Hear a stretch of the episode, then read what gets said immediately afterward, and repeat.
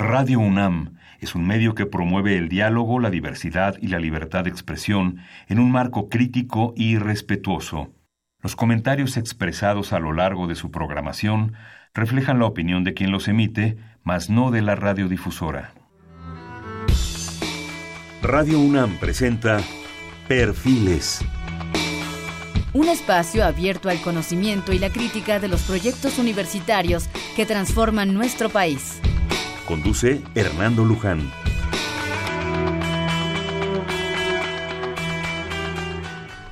Buenas tardes. Estamos en Perfiles, un espacio en donde conversar con las mujeres y los hombres que día a día forjan nuestra universidad.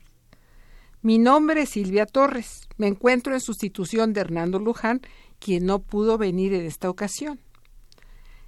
Debo decirles que esta es la emisión 996 de la serie Perfiles. En esta ocasión tenemos como invitado al doctor Carlos Labastida Villegas.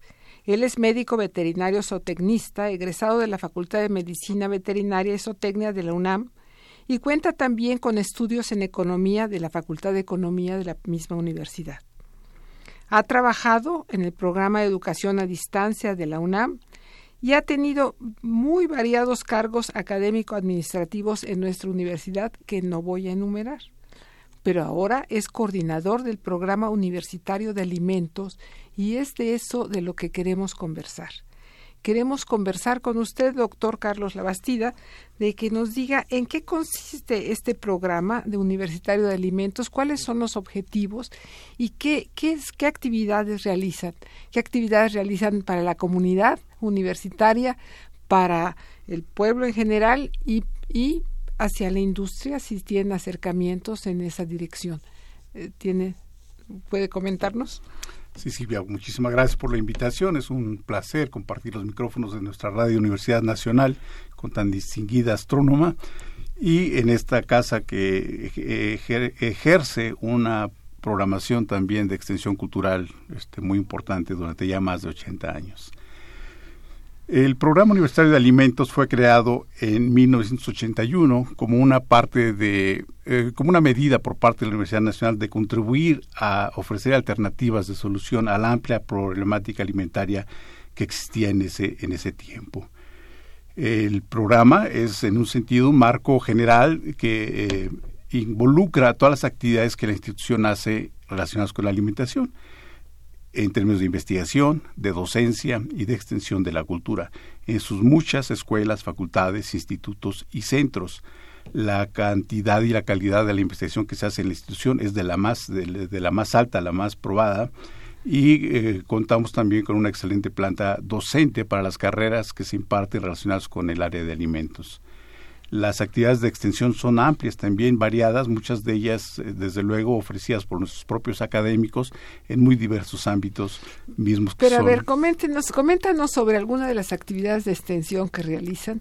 Y por cierto, debo decir que el teléfono en cabina es el 55 36 89 89.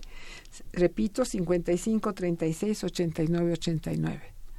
Con mucho gusto. Y voy de lo más reciente hacia atrás, si, si te parece, Silvia.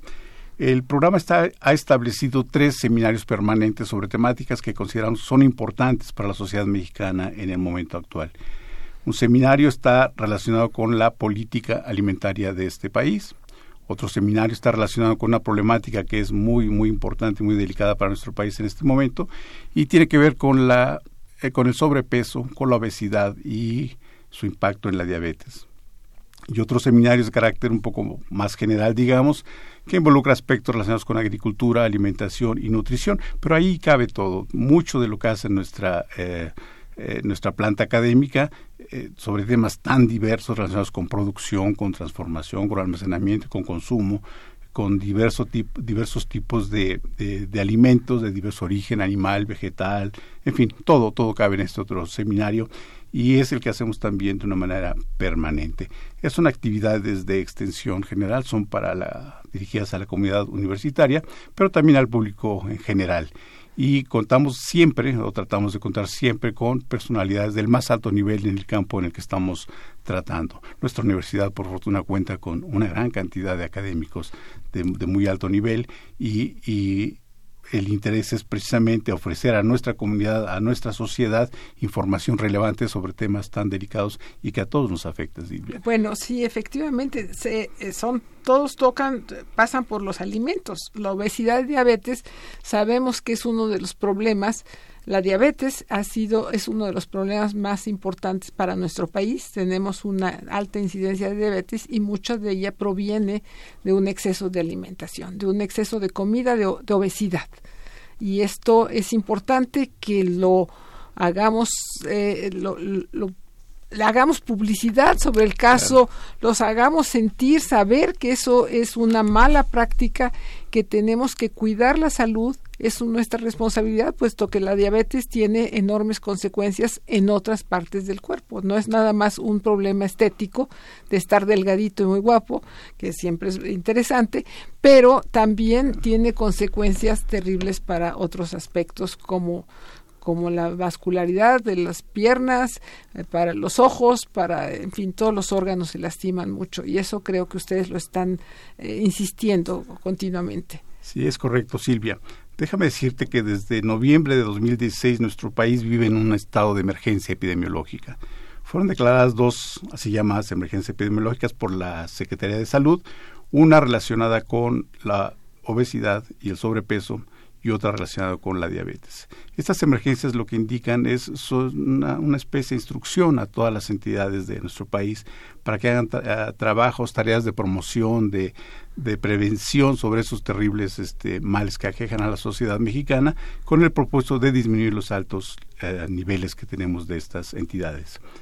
Es en, la encuesta nacional de salud y nutrición 2016 de medio camino, casi llamada, eh, simplemente se vino a confirmar lo que en encuestas previas ya se veía venir como una tendencia general.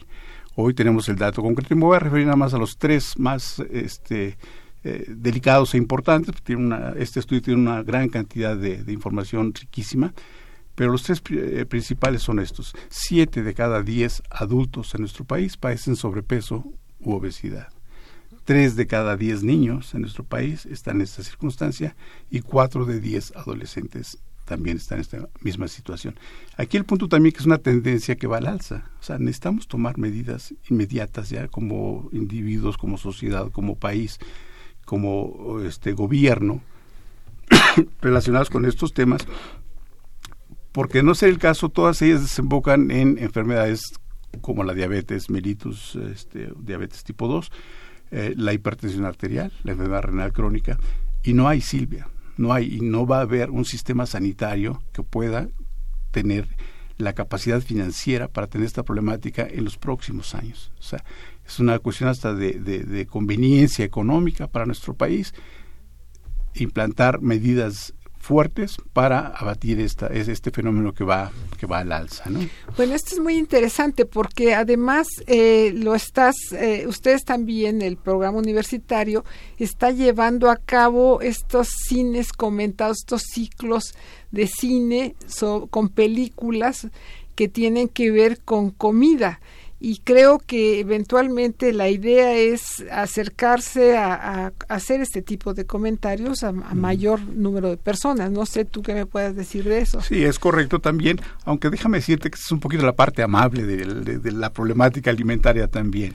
Es es el acercamiento al séptimo arte en un sentido general, este, como lo hacemos todos, lo hemos hecho todos en un sentido de y disfrutar una buena película, pero acá lo que hacemos es seleccionar películas que en su trama tienen alguna asociación con alguna cuestión relacionada con alimentación, que son muy diversas. Hay muchísimas. Sí, y entonces, aparte de que el, auditorio que vaya asiste a estas, estas proyecciones de cine, disfrutan la película, se comen unas palomitas también de, maíz, de maíz mexicano, por supuesto, agüita, y al final eh, tenemos la participación de un académico de la institución generalmente, eh, eh, experto, muy conocedor de los temas que se tocan, y entonces la gente se enriquece además con esos comentarios y en un ambiente, en una charla de amigos, un intercambio de opiniones y de comentarios, la gente sale más enriquecida sobre estas, sobre estas temáticas que se tocan. Tenemos eh, este... Estos, estos, estos eh, cines comentados, ¿dónde se llevan a cabo? El año anterior lo iniciamos junto con la Fundación UNAM, una colaboración con, con ellos, y el año pasado lo dimos en el Palacio de la Autonomía, un recinto maravilloso de la institución. Ahí en el centro. En el centro histórico, sí, En Primo de Verdad, este, dos junto al Templo Mayor. Eh, fueron diez películas, si recuerdo bien, en, ese, en esa circunstancia pero gracias también a la buena aceptación que se ha tenido y también pensando en las distancias geográficas, este año hacemos el ciclo allá también en el Palacio de la Autonomía, pero lo hacemos también en las instalaciones del Programa Universitario de Alimentos. Estamos ubicados en el edificio de los programas universitarios, a un costado del edificio D de la Facultad de Química, cerca del Metro Universidad, y tenemos ahí instalaciones para hacer la proyección y este es la misma mecánica. Invitamos a distinguir especialistas relacionados con la temática y creemos que la gente pasa un momento agradable. Tenemos retroalimentación, así nos lo explican. Déjame comentarte, eh, para el próximo día 20 de marzo, en el Palacio de la Autonomía, tendremos una película que se llama Comer, Beber y Amar. Es una película de un director chino y evidentemente lo que se tocará en la temática es relacionado con la gastronomía china, una de las más ricas del mundo, junto con la mexicana y la francesa, por supuesto y eh, asistirá como comentarista Cristina Potters. Es una destacadísima, es, es, una mexicana de origen estadounidense que tiene cerca de 40 años en nuestro país, pero es una conocedora de, de, la comida mexicana este, popular, eh, en fin, como, como pocos en este, en este país, y amablemente ha aceptado colaborar con nosotros en esta emisión y vamos a salir, pero muy, muy enriquecidos seguramente sobre este tema. Eso pues, será el día 20 en el Palacio Bueno, pues se, se, antoja, se antoja asistir a estos ciclos de, de, películas. pero, a ver, ya yéndonos a cosas más serias, cuando se menciona lo de política alimentaria, ¿qué, qué quiere decir con eso? Porque mencionas que tienes una enorme preocupación ahí. Sin duda. Eh, nuestro país no tiene en este momento una política alimentaria explícita para atender todas las cuestiones relacionadas con la alimentación general. Hay desde luego una política agropecuaria en el sector y pesquera también, y hay por otro lado para la fase de consumo, pues a lo mejor algunos aspectos relacionados con esta relación alimentación y salud. Hay a lo mejor en la Secretaría de Desarrollo Social algunos programas asistenciales como ha habido desde hace muchos años, pero no hay una política general, una coordinación general de política alimentaria para nuestro país. Y déjame decir que muchos de estos problemas que han emergido en muy diversos ámbitos, pues evidentemente no están bajo este enfoque integral o sistémico para, para ello. En razón de ello es que este, iniciamos las actividades de este seminario permanente sobre política alimentaria y no pudimos haberlo hecho de forma mejor su inicio, sino es con la presentación de un libro que se denomina Agricultura y Alimentación en México, em, evolución, desempeño y perspectivas para, para hacerlo. El autor de este libro es el doctor Casio Luiseli Fernández, es un destacado economista universitario, eh, muy reconocido a nivel internacional. Fue además en el Servicio Exterior Mexicano embajador de nuestro país en Corea del Sur, en Uruguay y en Sudáfrica. El primer embajador que tuvo nuestro país en Sudáfrica en el gobierno de Nelson Mandela que este, es muy, muy destacadísimo.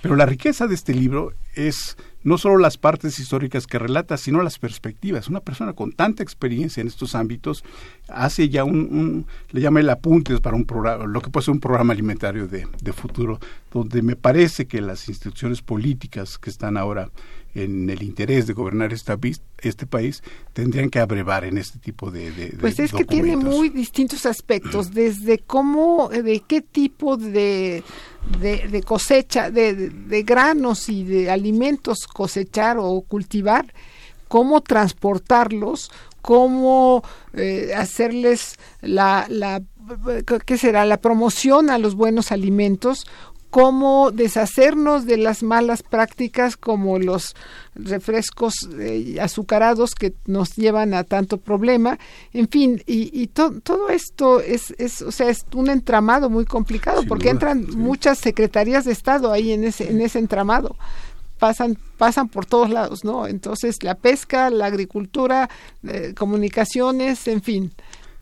Sí, es un mundo muy complejo, ya tú lo señalas, creo que es el término más correcto, un entramado muy, muy complejo, muy, muy delicado, de, diversas fuerzas, intereses, jalas una, una, un hilito de la madeja y se te mueve por allá toda la estructura.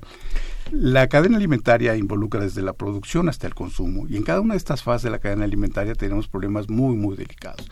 En términos de producción, por ejemplo, tenemos una producción insuficiente de muchos productos básicos ahora. Se menciona que somos una potencia agroalimentaria, pues sí, a lo mejor sí, si hablamos en términos de valor de lo que se exporta al, al exterior, mucho de ellos Estados Unidos. Y entre lo que se exporta pues, y que genera una gran cantidad de ganancias, pues podemos eh, ver que tenemos eh, una gran exportación de cerveza, de tequila, de frutillas o berries, como se les denomina, de aguacate, y todo y la mayor parte de para Estados Unidos y evidentemente los ingresos económicos son muy altos también pero también es cierto que en el mismo momento tenemos que importar maíz trigo soya frijol. Es, es, es, es terrible y estamos importando chile también. Bueno, sí. Este. Entonces, si, importamos maíz, frijol y chile, que ha sido la base histórica de nuestro país, ¿dónde estamos? ¿Qué nos pues, pasa? nos pone una situación muy vulnerable en términos de, de este de soberanía, de decir que lo que y arroz también, por supuesto. estamos, estamos importando arroz, que también es otro, ya no, aunque no es históricamente importante, el, de la, el consumo de arroz es fundamental en la cocina mexicana. exactamente. Desde, hace muchos años, sí, claro. Segundo tiempo, cualquier comida corrida en una fonda. Claro. Pasta o arroz. Eh, sí, entonces, eh, y, se está importando en grandes cantidades. No somos autosuficientes en los alimentos básicos de nuestro país. Así es. Eh, entonces, aunque, aunque exportemos una serie de productos, nos está faltando la, la, la, autosuficiencia. Es un problema estratégico, absolutamente, me queda claro. Mm, y luego están los malos hábitos. Eh, bueno, antes de los malos hábitos, el siguiente paso sería, digamos, el, el transporte o el almacenamiento. Tenemos unas, una gran cantidad de pérdidas porque no tenemos mecanismos ni instalaciones suficientes para almacenar mucho de lo que se produce por humedad, por eh, exposición al medio ambiente, se pudren, se llenan de hongos, este, se generan eh, micotoxinas producto de ciertos hongos también que son muy delicados para la salud. Necesitamos este, instalaciones adecuadas. El siguiente, no hay una cadena del frío que permita transportar productos de la costa hacia el centro o del norte al, centro del país, a la central de abastos. Tenemos la central de abasto más grande del mundo. Después de nosotros sigue una francesa y después una eh, una española. Y tenemos un número cercano a 330 mercados públicos en nuestro en nuestro país. Entonces ya te podrás imaginar que viene este productos del norte o productos del sureste mexicano vienen para acá, se distribuyen para otra parte. El transporte de todos estos alimentos, muchos de ellos requiere sistemas este, refrigerados. Este, que, que permite tener la calidad, particularmente aquellos que son perecederos, estoy pensando en carnes, pescados, etcétera, y nuestros sistemas siendo siendo buenos no son suficientes todavía.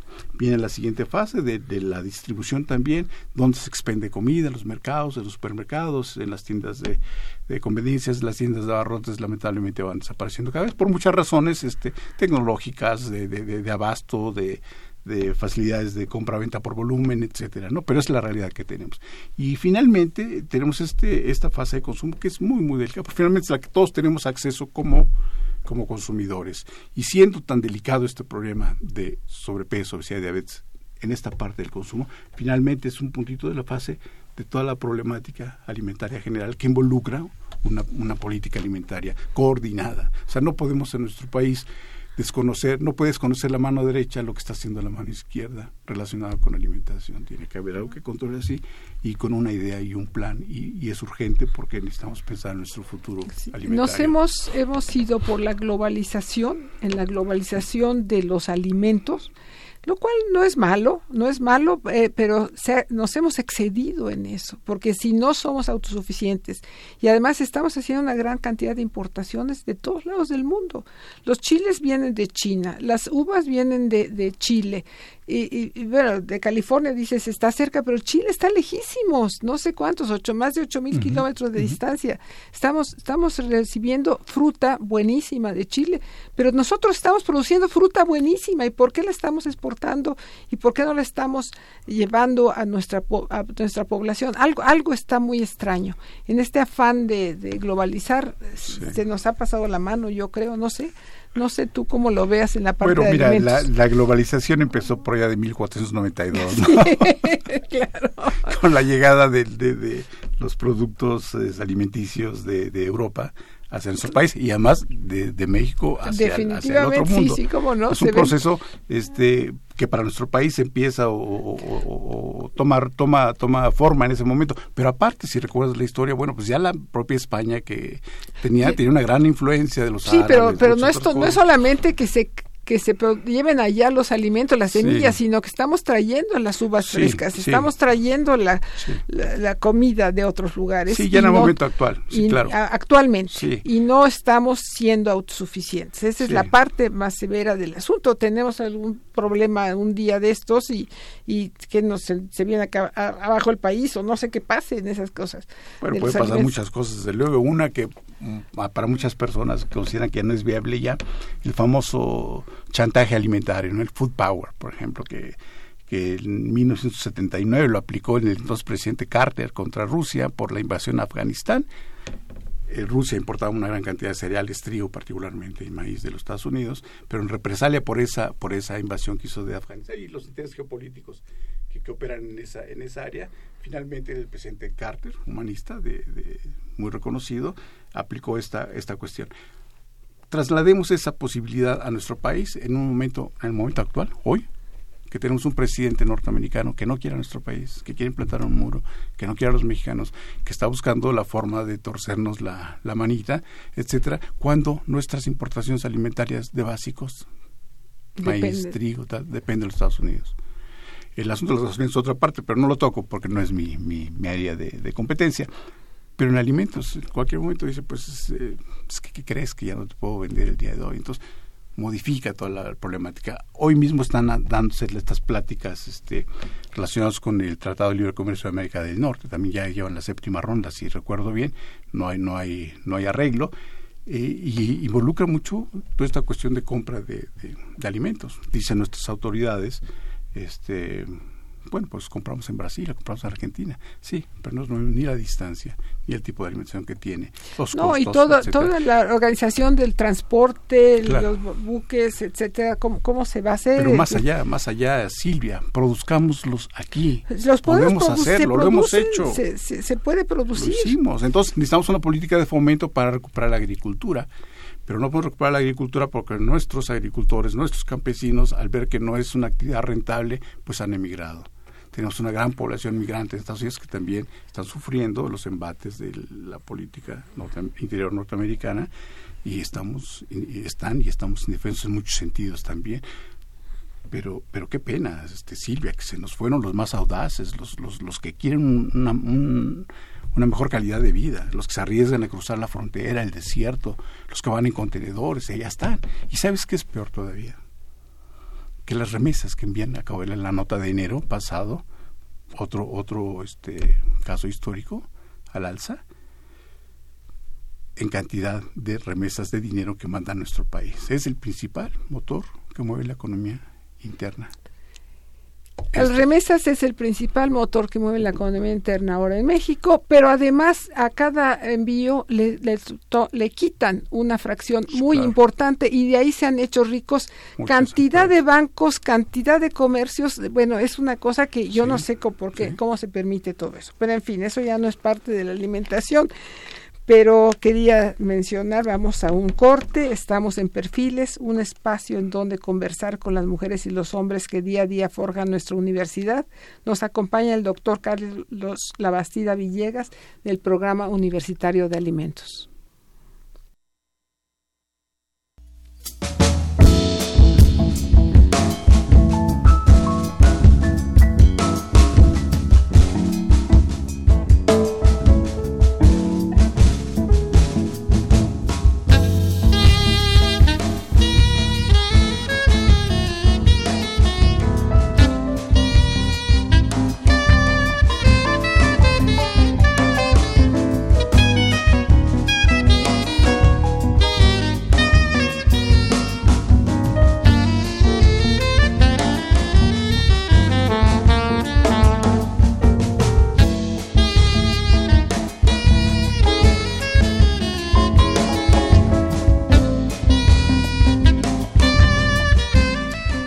Regresamos a Perfiles, un espacio en donde conversar con las mujeres y los hombres que día a día forjan nuestra universidad, con el doctor Carlos Labastida Villegas, coordinador del Programa Universitario de Alimentos.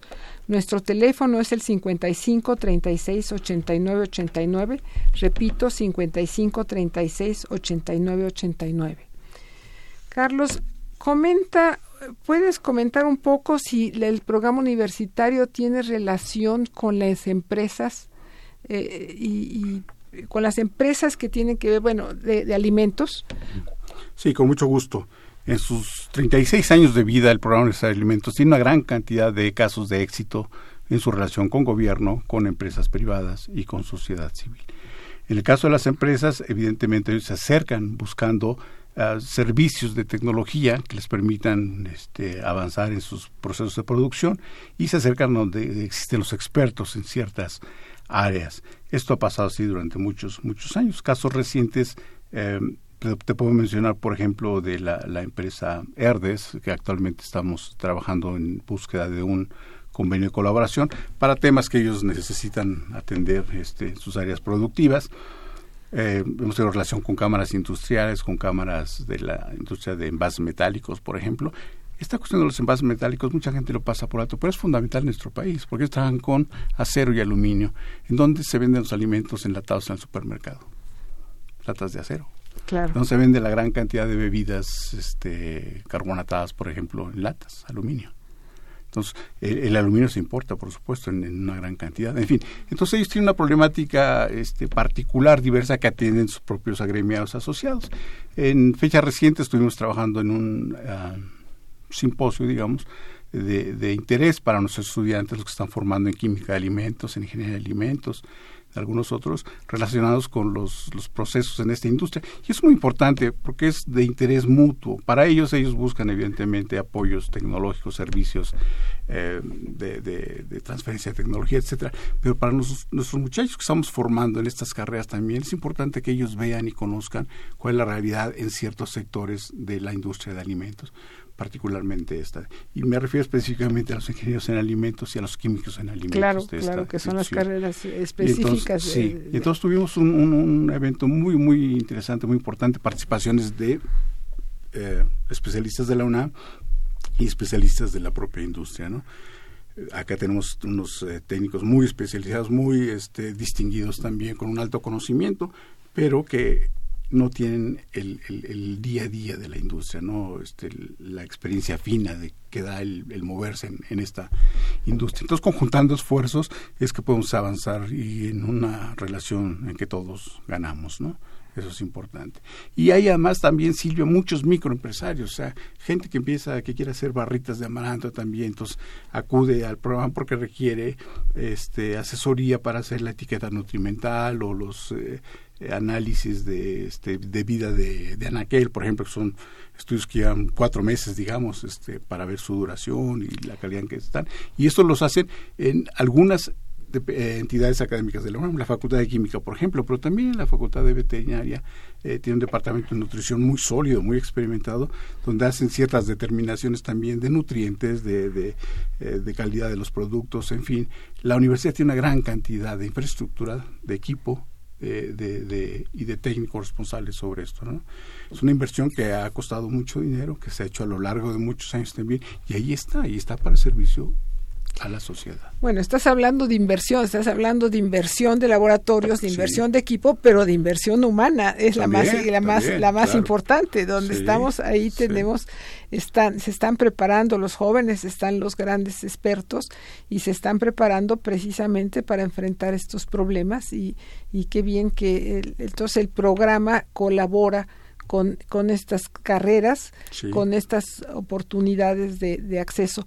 ¿Tienes colaboración con las facultades, de, eh, las FES, las, las multidisciplinarias que se llaman? sí, el, el programa universitario de alimentos en un sentido estricto como decía yo, son todas las actividades que se hacen en todos esos lugares. Nosotros tenemos, vamos a decirlo así, mapeado quién hace qué en la Universidad de Alimentos. De todo. Claro, claro. De todo. Este, y entonces llega la, somos una puerta de entrada de alimentos, un pues el PAL, y entonces entra por acá y apoyo, requerimos apoyo aquí o asesoría aquí, y tal, tal. Entonces sabemos dónde es. Entonces ustedes canalizan, o sea, ayudan, ayudan a canalizar las, las Pero no es la única vía, o sea, la gente entra por Facultad de Química directo, o por Fesco Autitlán, o por veterinaria y tal pero, muchos entran con nosotros, entonces canalizamos. efectivamente, hay muchas vías para llegar a, acceder a todos estos contactos, pero ustedes son una de esas vías que conocen el, el, ambiente, conocen el medio, etcétera. Y temas tan diversos, de por ejemplo, eh, algo que, conoce la gente, eh, insectos para consumo humano. Tenemos un, un departamento en el Instituto de Biología, una gran tradición de muchos años, muchos años lo llevaba originalmente la doctora Julieta Ramos Elordu y ahora la gente que trabajó con ella pues está ahí con todo el conocimiento de, de, de, mucho de mucho tiempo hasta lo que hacen en biología también relacionado con los quelites. Hay un grupo interdisciplinario de, de, químicos, de biólogos, de etnólogos, todo, que tiene que, ver con, con, el estudio de estas, de estas plantas que por desconocimiento y por desuso se van perdiendo. Son una riqueza, además, este, nutricional para nuestro país. Ya nuestros jóvenes hoy no la palabra quelite y no sabes, no saben de qué está hablando. Entonces necesitamos recuperar y algunos no tan jóvenes, ¿eh? bueno, no tan jóvenes. eso, es cierto, sí. Desconocen los quelites. Y, y, su sabor y sus cómo se combinan, su aplicación, etcétera. Sí, claro, claro, sí. Eh, todo, las, eso. De, las variedades de maíz o de frijol o el, este, este esquema de, producción de milpa, por ejemplo. En fin, es, enorme lo que hace la, universidad. Hay un grupo, por ejemplo, de grupo, le llaman Grupo Mexicano de Antropología de la Nutrición, está a la cabeza el doctor Luis Vargas Guadarrama, él es médico de, de origen, este, un gran conocimiento sobre esta temática, no de ahora, por lo menos de hace 40 años para acá. ¿no? El programa tiene 36 años, ya cuando se creó, pues la UNAM ya venía siendo de mucho en sus diversos lugares. Claro, era una manera, era una manera de conjuntar esfuerzos, de integrar, etcétera. Y entonces un, problema que es cotidiano, como te decía hace un momento, todos comemos, ya ahorita el ratito ya es la zona, la hora de la merienda, ¿no? Nadie se va a la cama, los que tienen este, esta capacidad de, comer algo, ¿no? Y mañana en la mañana, pues el desayuno, la más importante de las, de las comidas, ¿no? El desayuno y así. No, por supuesto, el alimento es algo que todos nos interesa y todos compartimos. Bueno, compartimos no, no, no con otros miembros de la comunidad, sino la, la, la preocupación por el alimento, la preocupación, la necesidad, lo cotidiano del alimento es, es para todos, ¿no? Entonces es, es, un, es un tema importante que no necesariamente estamos eh, muy atentos a, a lo que está pasando en la universidad, pero qué bueno que nos, nos explicas y nos, nos nos pones en contexto aquí. Y regresando a las películas, que es lo más divertido del asunto. Es, bueno, no, no es exactamente lo más divertido, pero es una, lo más nutritivo. Es, es una forma de acercarse al tema, es una forma de acercarse al tema. Me parece interesante, yo creo, se me ocurren varias películas que han sido muy, muy orientadas a la comida, como el festín de Babette. Por ejemplo. Y, y, y, y que es, pero, pero hay muchísimas, ya, si, si uno empieza a recordar, hay muchas. Sí, eh, de todo tipo, que tocan aspectos de bulimia, anorexia, obesidad, este, mórbida, eh, los sistemas de producción, que es la otra película que vamos a proyectar el jueves 22 se llama Food Inc. Es, sobre el sistema este, agroalimentario norteamericano también, pero que es evidentemente muy similar a lo que tenemos acá, sobre las formas de producción este, animal, por ejemplo, ¿no? entre otros temas.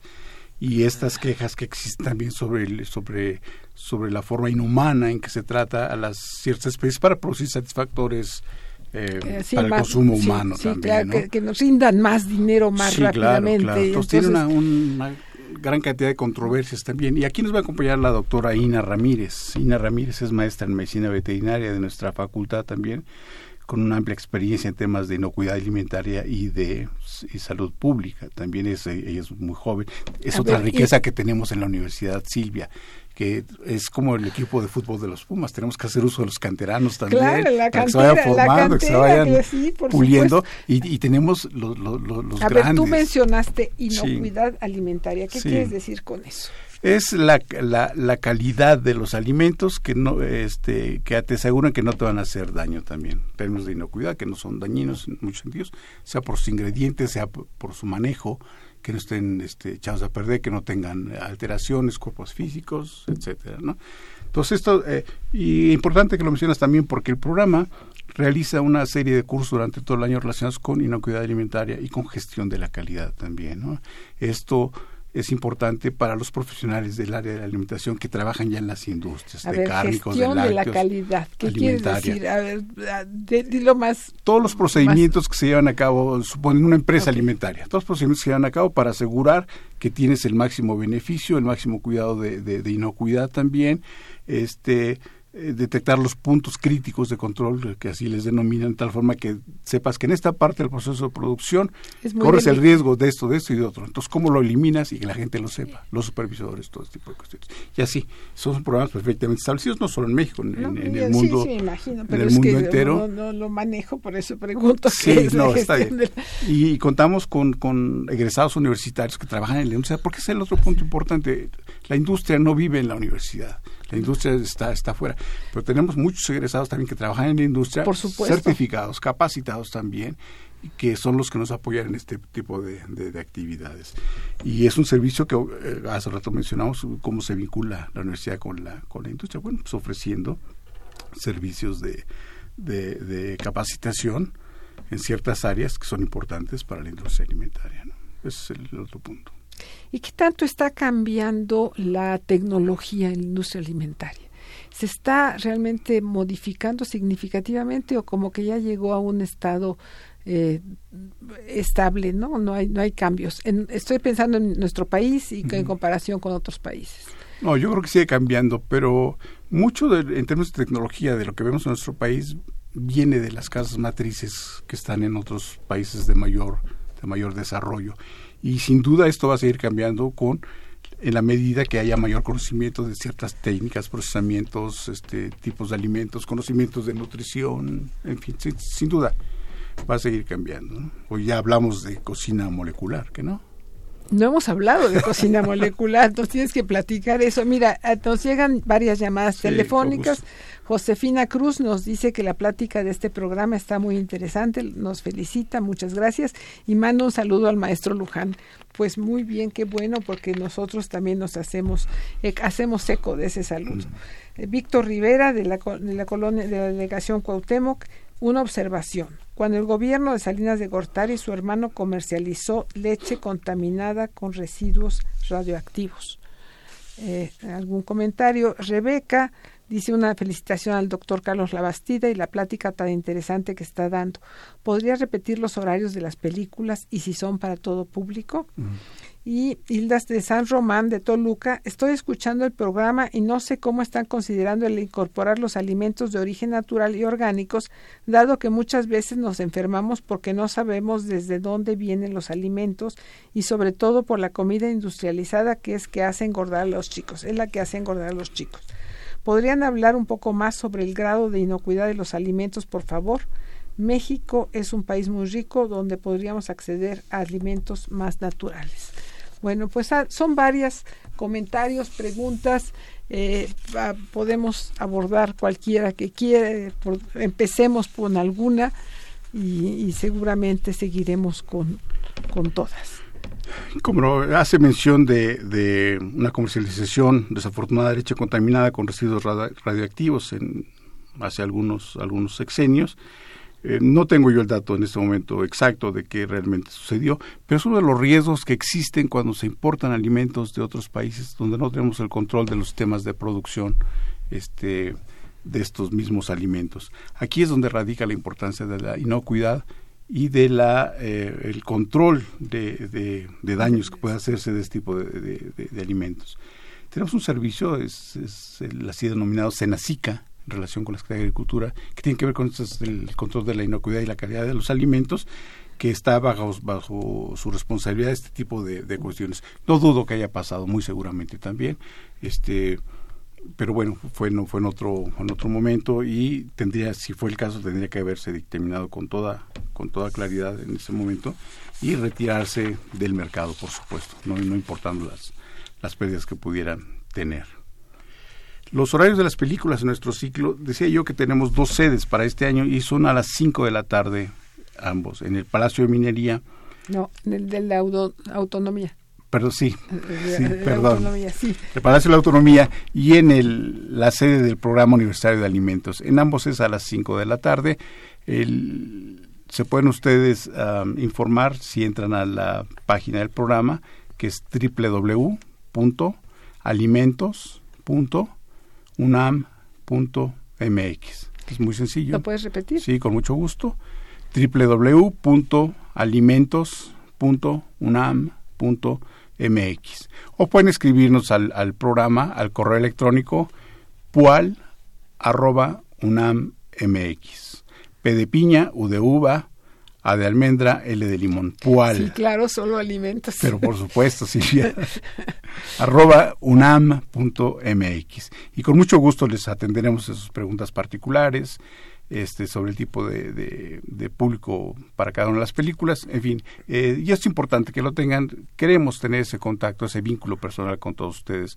Estén ciertos de que... Pero las películas son para todo público. Sí, en general. Hay algunas que son este, clasificación B, digamos. Hay que son este, A, pero, pero sí, en general todas se pueden ver. pues el tema de los alimentos eh, de origen natural y orgánico. Quisiéramos como sociedad que todo lo que consumiéramos el día de hoy fuera natural y orgánico, que estuviera disponible a bajo precio en todos los mercados, pero eso no, no, es, no es posible. Los temas de producción han evolucionado de una forma histórica de hace muchos años para acá y se producen como se producen ahora, con el uso de eh, eh, fertilizantes, agroquímicos, en fin. Y es así como está establecido el sistema agrícola mundial más en algunos países como los Estados Unidos particularmente este, y otros como nuestro país. Y hay también muchos esfuerzos en nuestro país de producción orgánica, sin duda también, pero este, estos, estos productos ya cuando son eh, puestos a la venta resultan caros comparados contra lo que se compra en los mercados. Entonces, si tenemos un país con 55 millones de pobres, de acuerdo con datos del Coneval, que es la instancia que determina la política social en nuestro país, podemos imaginarnos también que no todos los bolsillos van a acceder a comprar este tipo de, de, alimentos, ¿no? Sería lo deseable, el, natural y orgánico en el mercado de la esquina y a un precio económico también. No es, no es el caso. En la medida que sea posible que, que tengamos públicos que puedan demandar este tipo de productos y productores que puedan también ponerlos a disposición de los mismos, pues está bien, pero no podrá ser una generalidad simplemente por el costo de producción que tiene este tipo de producción.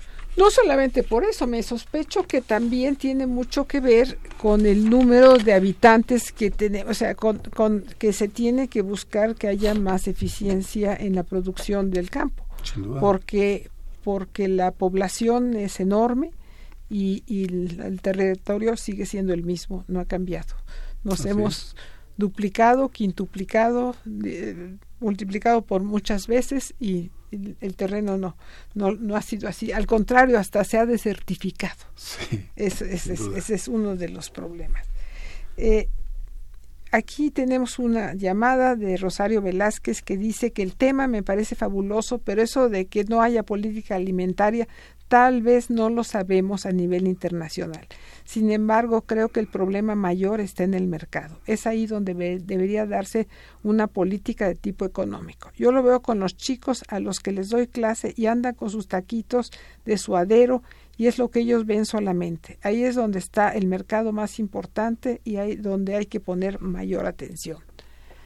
Pues creo que creo que hay eh, todos en toda la parte a ver, hay problemas por todos lados. Hay problemas de, lo de los taquitos, el problema, hay el problema de higiene, que no se ha mencionado explícitamente, se, se, ha tocado, pero no, hay un problema de higiene de los alimentos que se tiene que, que, manejar higiénicamente y si lo estamos haciendo sin ese cuidado, pues hay, hay problemas de posibles enfermedades y sabemos que hay infecciones, disenterías, etcétera, eh, que nos afectan muy seriamente a la población. Eso, eso por un lado. Luego hay pues hay muchos otros problemas en el mercado. Me dicen que en México se está eh, desperdiciando mucho alimento y no sé dónde, si en el mercado o en la producción o en el campo y no sé qué eh, no sé qué tan serios. Ya eso he oído esas esas eh, señales, pero tú nos puedes platicar un poquito más de ello. Sí, tres temas que trataré muy rápidamente. Población. Hasta el año pasado, el INEGI determinó que eh, vivía en México 123.5 millones de mexicanos. Es una población creciente y se estima que para el año 2020, o sea, pasado mañana, llegaremos a 127 millones de mexicanos y todos comen una o dos veces al día, etcétera. La población es una variable importantísima que no podemos desligar, desvincular de una política alimentaria también. Para cuántos vamos a, este a producir alimentos, qué tipo de alimentos, a qué costos, etcétera, etcétera, es algo muy muy importante que, que hacer y en efecto es un problema poblacional muy muy delicado. El mercado. El mercado se compone de dos grandes áreas, la oferta y la demanda también, ¿no? Entonces, en términos económicos generales. Eh, menciona la, la, cuestión del taco de suadero. Finalmente nos involucramos en un tema que es de una alta complejidad y de una alta riqueza también, que tiene que ver con los gustos y preferencias. Si lo vemos desde un punto de vista nutricional, pues un taco de suadero lleva maíz, lleva carne, proteína animal, lleva grasa, por supuesto, y lleva jardincito, lleva cilantro y cebolla, etcétera, ¿no? Este, finalmente, más o menos está eh, tiene un cierto equilibrio en términos de los nutrientes que tienen que hacerse. Las condiciones de higiene y seguridad, bueno, seguramente son este, muy importantes también, pero va a depender también de el acceso a este tipo de alimentos. El problema alimentario, Silvia, no es un problema de producción de, de alimentos. Tenemos campo y lugares para producir esto y diez veces más también si tú vas el día de mañana a cualquier mercado a las 7 de la mañana, a Jamaica, a la central de abasto, al mercado de tu localidad, al tianguis que se pone en la puerta, siempre hay comida para vender. En el supermercado siempre hay comida. El problema es de acceso, cuando la gente se toca el bolsillo y dice para qué le alcanza y qué puede comer. Eh, hay gente que come en, en, en, una fonda o que se lleva una torre a su casa o gente que come en un restaurante o gente que cena en, restaurantes pues, de, de, mayor prestigio también. Depende de la cuestión económica. Cuando hemos hablado con nuestro país existen promedio, es un dato de 2014, porque después hubo algunos problemas para hacer la medición de la pobreza, 55 millones es casi la mitad en estado de, pobreza. Y 10 millones. Pobreza extrema, le llaman. No, 10 millones en pobreza extrema. y los demás, 55 en estado de pobreza, que tiene cierta capacidad adquisitiva para una canasta básica alimentaria y ciertos productos de educación, de transporte, etcétera, etcétera. Entonces tenemos que asociar estos dos vínculos. Ahora, tipos de alimentos. Hay los que te puedas imaginar, es la alta cocina francesa, este la gente que come caracolitos, ¿no? Este deliciosos también en muchos restaurantes. Y gente que los come pues en el en ahí junto al panteón o en algunos eh, mercados públicos. Así el, no hay alimento malo. Y la gente come de acuerdo con su tradición su gusto su preferencia. Los que comen ratas de campo los que comen este cierto tipo de, de, animales. Ahora ya son gourmet. Por ejemplo comer venado comer este armadillo etcétera etcétera a un alto costo en restaurantes especializados también no hay alimento malo. O sea, en el caso particular de los tacos de pues muy probablemente sean las cuestiones de higiene y de no cuidar. Sí, yo creo que es lo más... Lo y hay que decirlo también de la resistencia de los consumidores que ya han creado en su propio organismo. Déjame decirte una anécdota de inmediato. El día de, de, ayer eh, fui ahí a una librería del Fondo de Cultura Económica a comprar un libro, por cierto, fascinante sobre gastro, historia de la cocina y gastronomía francesa y pasé por una plaza comercial que está ahí junto. Tú ves en las esquinas todo relacionado con la alimentación, los puestos diferentes, guisados, la gente formada, este, comiendo, una variedad enorme. Ves los casos de los que son empleados dentro de la tienda y salen ahí a su media hora a comer y se sientan por allá con refresquitos y llevan un envase de su casa. Es decir, si uno se, se, se, hace muy perceptivo de toda esta cuestión, ves en todos lados y, ves ahí el mundo de la alimentación también. ¿Por qué no va a un restaurante, a una fonda? Pues porque no le alcanza el bajo salario que le pagan en, esas, en esos empleos, pues no se lo va a comer en, en, ese punto, ¿no? Los que van de paso, los que tienen prisa, por ejemplo, los que les gusta lo que se comen, un taco de chicharrón o un taco de arroz, lo, lo que sea, pues, o sea, no es nada más la cuestión nutricional que tengo que tomar cierta cantidad de alimentación, sino es lo que están acostumbrados ancestralmente en sus casas y todo. Entonces, eh, yo vería con mucho cuidado esta parte del mercado. Nada más dame un minuto para hablar esta, este tema del desperdicio, que es importante también. Se calcula que 30% en el mundo, 30% de los alimentos que se producen no llegan a la mesa de los consumidores por dos temas fundamentales. Uno que son las pérdidas, que va desde la producción hasta el almacenamiento y el desperdicio que va del almacenamiento o venta en las tiendas hasta el consumo en casa. En casa es uno de los lugares más importantes donde se desperdician alimentos. Empezando con el platanito que se puso pinto y ya no me gusta, empieza a fermentarse y van tres platanitos a la basura. ¿Por qué? Pues porque no calculé la compra, no tuve la decisión inteligente para comprar cuántos me voy a comer, en cuántos días, o si hace calor, o si, o si lo manejo de forma adecuada para que me dure el tiempo que sea necesario. ¿no? El, exceso en, el, en la cocina, este, cocinar de más y de repente quedan residuos y al día siguiente pues ya no me lo como tampoco y se va a la basura y así.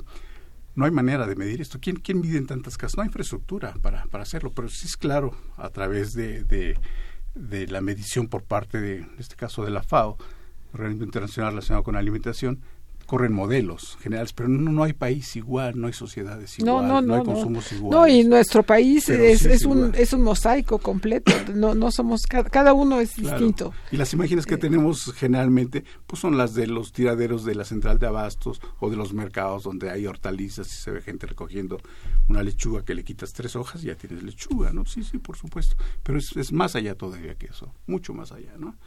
Ya el propio gobierno de la Ciudad de, México, el año pasado, en febrero, estableció una ley para apoyar la, este, donación altruista de alimentos. Sí, sí hay que hacerlo eso, pero hay que trabajar, o sea, es, solo una parte, una sola parte de muchos temas que hay que trabajar para el desperdicio de alimentos, y el desperdicio de alimentos forma parte de una política alimentaria general, integral, sistémica, que tiene que verse desde el punto de vista del gobierno, porque es la instancia que tiene que atender. Y entonces todos tenemos una participación en ello, pero está acotada en nuestro propio ámbito de competencia, en nuestras invitaciones. Uno de los elementos que sí se ha tocado recientemente, pero que no, no hacen mucha mella, son los, los, los refrescos eh, embotellados, que llenan azúcar y que tienen esto da eh, es importante porque el obrero que está trabajando el albañil que está trabajando todo el día se compra un refresco grande y con eso toma energía y sigue para adelante. Eh, es, es, importante pero a la vez es, es dañino para la salud como como siendo el único alimento como siendo que no tenemos eh, agua potable, que no tenemos en, todos lados, que no tenemos garantía de, esa, de ese servicio. Y entonces eh, eh, hay, se ha hecho en México la costumbre de tomar el refresco embotellado. Creo que somos el país con mayor consumo de agua de refresco embotellado de todo el mundo.